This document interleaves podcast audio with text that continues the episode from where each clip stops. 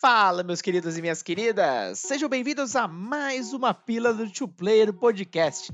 Vocês devem ter reparado que já faz uns dias que não soltamos episódios maiores, mas é porque nós estamos ali cuidando com carinho do centésimo episódio, que vai ser muito especial. Até lá, nós vamos continuar soltando pílulas que são tão especiais quanto, e a de hoje é caprichada.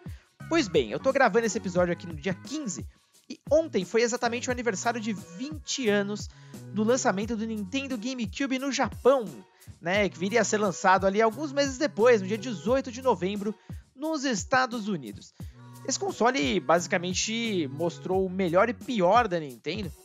Vocês vão entender bem à medida que eu for falando do console e ajudou a empresa a trilhar caminhos diferenciados. Bom, o GameCube já chamava atenção pelo seu formato quadradinho, parecia uma lancheira e o modelo roxinho acho que era o mais popular, mas ele era bem bonitinho, inclusive.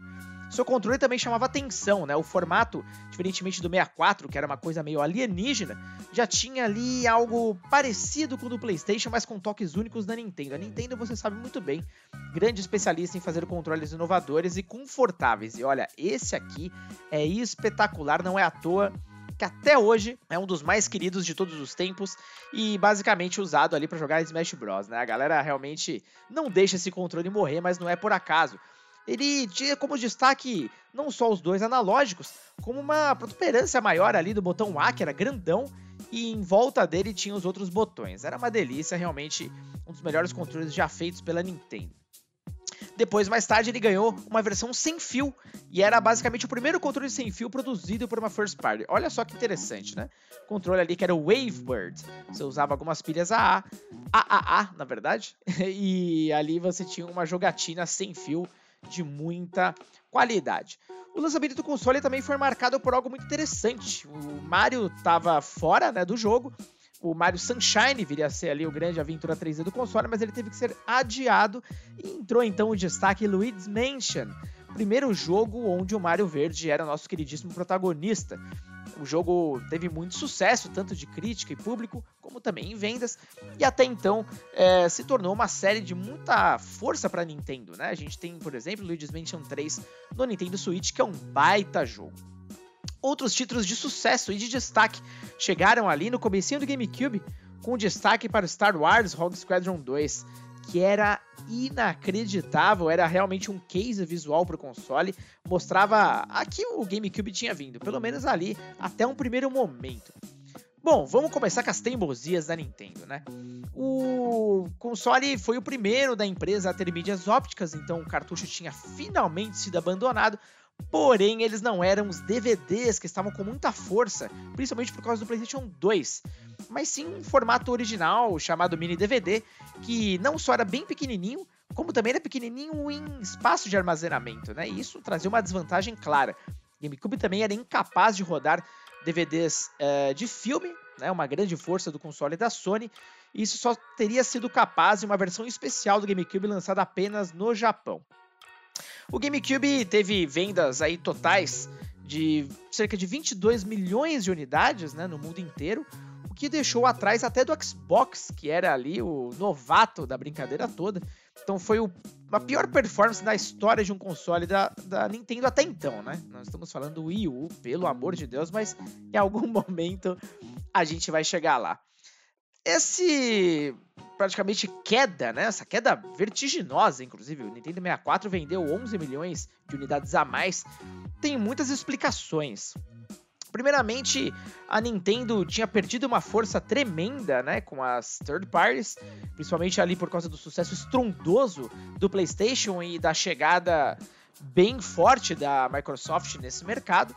E bom, ainda que o console tenha ganho, por exemplo, títulos inicialmente ali exclusivos de acordos como, por exemplo, a Capcom com Resident Evil 4. Mais tarde, os jogos seriam lançados em outros consoles porque, basicamente, as vendas estavam muito baixas. Inclusive, várias third parties abandonaram o desenvolvimento de jogos para o console justamente porque suas versões vendiam muito, mas muito menos do que principalmente seu rival PlayStation 2. Mais uma vez, o console dependia de jogos da Nintendo para explodir. E nessa geração, a Nintendo teve uma baixa muito considerável, que foi a Rare. A Rare foi comprada pela Microsoft E tirando Star Fox Adventures, uh, a Rare não teve mais presença nenhuma na vida da Nintendo, né? E, bom, a gente pode lembrar ali no 64, a Rare foi basicamente ali responsável por quase todo o sucesso do console durante um bom período. Mas isso não quer dizer que o console não recebeu grandes jogos, né? Mario Sunshine, apesar de bem discutível, né? Não foi o Mario que todos aguardavam, acho que isso também teve um peso grande era também um grande jogo. Nós tivemos Super Smash Bros. Melee, que de fato colocou a série ali com muita força e é jogado até hoje em grandes campeonatos, né? É tido por muitos fãs ainda como o melhor jogo da série e não à toa se tornou o título mais vendido do console com mais de 7 milhões de cópias. Olha só que sensacional. Alguns outros destaques também exclusivos, né, como a integração com o Game Boy Advance, que era basicamente a galinha dos ovos de ouro da Nintendo naquele período, onde alguns jogos como The Legend of Zelda Force Words Adventures eram jogados em conjunto com um portátil, que servia não só com controle como uma nova tela.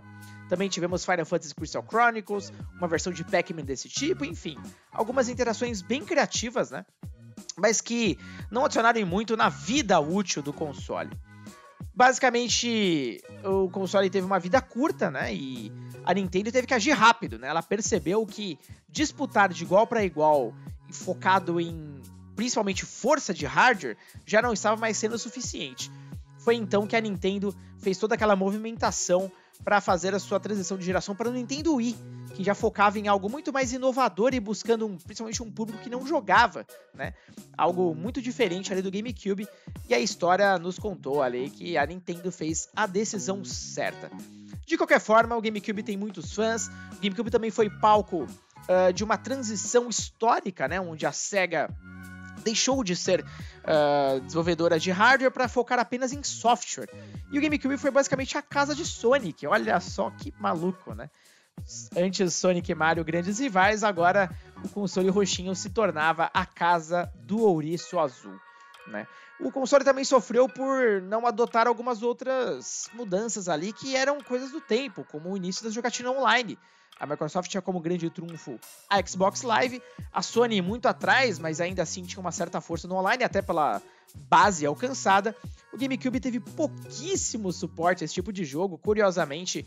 A série Phantasy Star da SEGA, né, acabou indo ali com Phantasy Star Online 3, mas as vendas pífias basicamente mostraram que o público não estava lá. Bom, eu quero saber de você agora, né? Você teve alguma vivência com o GameCube? Conta pra gente lá, tanto no Twitter quanto no Discord. Eu nunca tive o console da Nintendo, mas jogava bastante na casa de amigos ou em grandes reuniões ali de fóruns que eu participava da época e eu aproveitava para, por exemplo, jogar com Link no Soul Calibur 2, que era uma coisa genial.